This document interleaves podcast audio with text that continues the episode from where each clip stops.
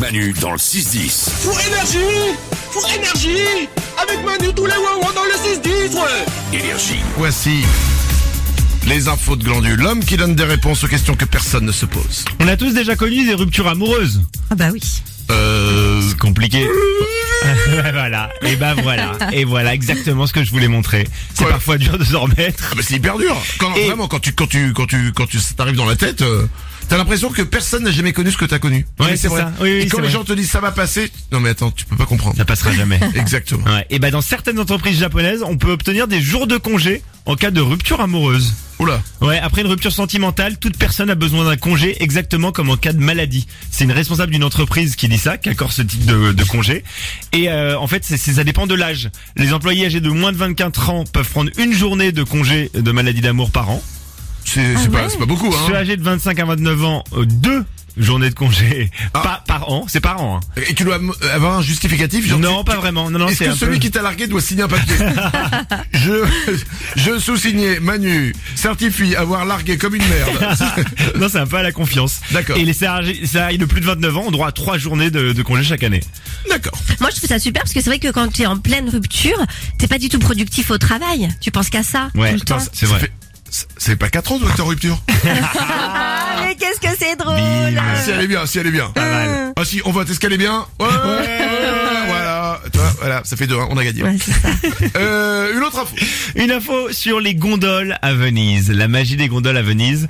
Euh, ce qu'on sait moins, c'est que c'est un métier réservé aux hommes et qu'il a fallu 913 ans pour que les, fans, euh, les femmes obtiennent le droit de diriger une gondole. C'est dur de euh, diriger une gondole Bah, c'est pas tellement dur, c'est un peu technique, oui, mais c'est pas, euh, c'est pas tellement dur en soi. D'accord. La première, c'est Alexandra Haye, 42 ans, qui a gagné un procès en 2007 pour pouvoir diriger euh, une gondole.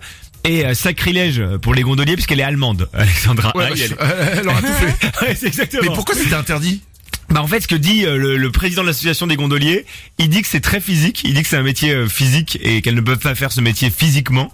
Euh, il dit de, de même qu'il n'y a il n'y a pas de femme gondolier, de même qu'il n'y a pas de femme maçon. C'est un peu cliché mais bon Oh Oui. c'est- c'est ce qu'il dit. Ouais. Et, euh, et en fait c'était plus que euh, il tenait à leur euh, tu vois, c'était un peu macho quoi. Ouais, d'accord. C'était un peu le Oh, Carrément. côté macho, euh, c'est un métier d'homme. euh. Et du coup, depuis notre amie allemande, il y en a d'autres Exact. Et, ah oui, il y en a une deuxième. Il y en a une deuxième italienne ce coup-ci qui a, qui a eu le droit de- d'être euh, gondolière parce qu'il faut passer un examen pour euh, devenir gondolier. Oui. Et elle a donc le droit de chanter la biondina in gondoletta, le Quoi ça chant des gondoliers. La biondina in gondoletta C'est le chant que chantent les gondoliers. Mais ils chantent ça quand t'es sur la gondole Bah bien sûr. Génial. Tu vas sur la gondole, c'est le chant traditionnel. Ils chantent la biondina in gondoletta. Bah, je vais prendre le vélo. hein. tu les as- Ah, t'as- t'as jamais vu ces images des gondoliers qui chantent sur la gondole J'adore. Ah, alors, j'ai pas vu ça. Non. Mais Manu, euh, c'est hyper romantique. Rends-toi compte. Et alors, moi j'ai un truc, c'est que tous les trucs qu'on dit romantiques, tellement romantiques, que ça ne le devient plus en fait. Bah c'est un peu cliché au fond. Bah ouais. Bah si. Bah, Mais c'est c'est vrai, voilé. non, c'est- non, c'est vrai qu'une gondole à Venise c'est quand même cool quoi. Mais oui. Bah euh, une Formule 1 à Monaco aussi. Hein. Ah oui, effectivement. Une dernière info Oui, vous vous rappelez, il y a deux semaines, on m'avait demandé combien on produisait de kilos de popo dans toute une vie. Ah, c'était une très bonne question. Eh, Mais on avait oublié un détail important. Et Glandu, la dernière fois, tu nous as dit combien de quantité de popo nous sortirons tout au long de notre vie. Et un litre pipi, ça donne quoi En litres. Là, là, là. Ah, En litres pipi. Mais c'est non mais c'est une bonne question. C'est une très bonne question. Et je même. suis sûr que des gens se le- ça sont déjà posés. Eh bien, je vais y répondre. En moyenne et selon le poids, un homme produit euh, 1,5 à 2 litres d'urine par jour.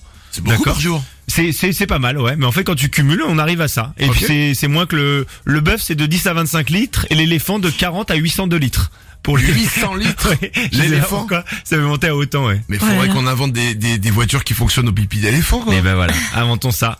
Et Au donc, lieu d'une sur- station-service, t'attends que le pipi euh, que le- l'éléphant fasse. Allez, c'est bon, par démarrer. Remplis-moi, fais-moi, fais-moi le plein. Bah oui. Et en une vie, un être humain va donc éliminer 40 000 litres d'urine. C'est l'équivalent d'un gros camion citerne ou d'une piscine. Une piscine qui ferait 8 mètres de long sur 3,5 de large et 1,1 mètre 50 de profondeur en moyenne. C'est pas mal, c'est une petite piscine privée. Voilà. Donc c'est le travail d'une vie. Écoutez, si, euh, si vous voulez. euh. Ah bah non, parce que tu, te- non, tu euh, prends pas en compte l'évaporation par exemple. Ah, c'est non, vrai. ça ce sera un vrai problème de maths au brevet des collèges.